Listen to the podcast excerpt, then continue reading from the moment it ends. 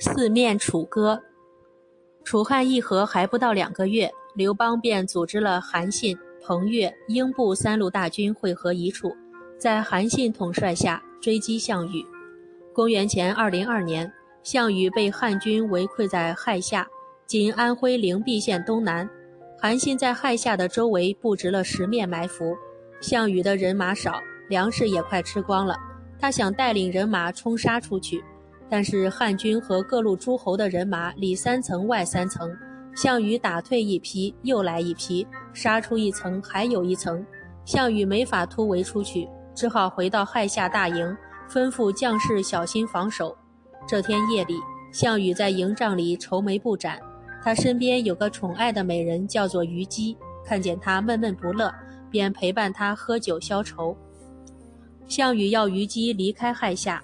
回彭城或是回他的故乡，虞姬温柔地加以拒绝，要死就死在一块儿。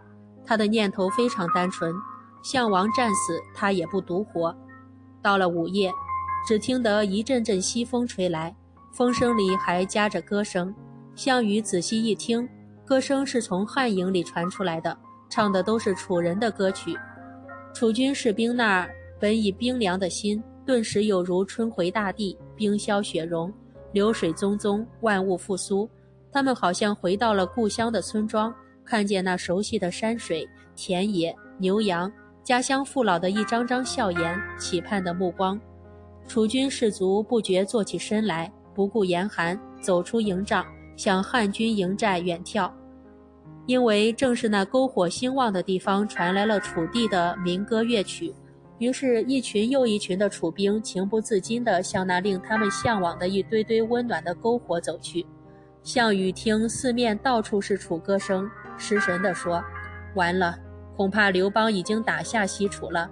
汉营里怎么有那么多的楚人呀？”项羽愁绪满怀，忍不住唱起一曲悲凉的歌来：“力拔山兮气盖世，时不利兮骓不逝。”骓不逝兮可奈何，虞兮虞兮奈若何。项羽唱着唱着，禁不住流下了眼泪，旁边的虞姬和侍从也都伤心地哭了起来。当天夜里，项羽跨上乌骓马，带了八百个子弟兵，冲出汉营，马不停蹄地往前跑去。天亮后，汉军才发现项羽已经突围出去，连忙派了五千骑兵紧紧追赶。项羽一路奔跑，后来他渡过淮河时，跟着他的只剩一百多人了。但后面的追兵又围上来了。项羽对跟随他的士兵们说：“我从起兵到现在有八年了，经历过七十多次战争，从来没有失败过，才当上了天下霸王。今天在这里被围，这是天要我灭亡，并不是我打不过他们呀。”项羽说罢，又几次冲出重围。一直到了乌江，在今安徽和县东北边。此时他的身边只剩下二十几个人了。恰巧乌江的亭长有一条小船停在岸边，亭长劝项羽马上渡江，说：“江东虽然小，可还有一千多里土地，几十万人口，大王过了江，还可以在那边称王。”项羽苦笑了一下，说：“我当年在会稽郡起兵时。”带了八千子弟渡江，到今天他们没有一个能回去。我一个人回到江东，即便是江东父老同情我，立我为王，我也没脸面见他们呀。项羽说完，跳下马来，对亭长说道：“我知道您是位长者，我骑这匹战马已有五年，所向无敌，曾经一日行走千里，不忍心杀掉它，就送给您吧。”项羽把战马送给乌江亭长后。令骑士全部下马步行，跟追上来的汉兵展开肉搏战。他们杀了几百名汉兵，楚兵也一个个倒下。项羽受了十几处创伤，最后在乌江边拔剑自杀了。项羽死后，楚地全部向汉军投降，唯鲁地不降。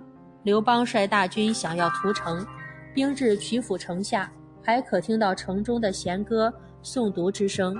认为鲁人坚守礼义，为君主死节，便拿出项羽的人头令鲁人观看。鲁地父老见项羽已死，这才投降汉军。当时楚怀王曾使封项羽为鲁公，项羽死后，鲁地最后投降，因而按照鲁公封号应享有的礼义，将汉羽安葬在古城。刘邦为项羽发丧，洒泪而去。项羽的各支宗族，刘邦都不加以诛害。刘邦封项伯为射阳侯，项襄为陶侯，项佗为平高侯，但都赐姓为刘。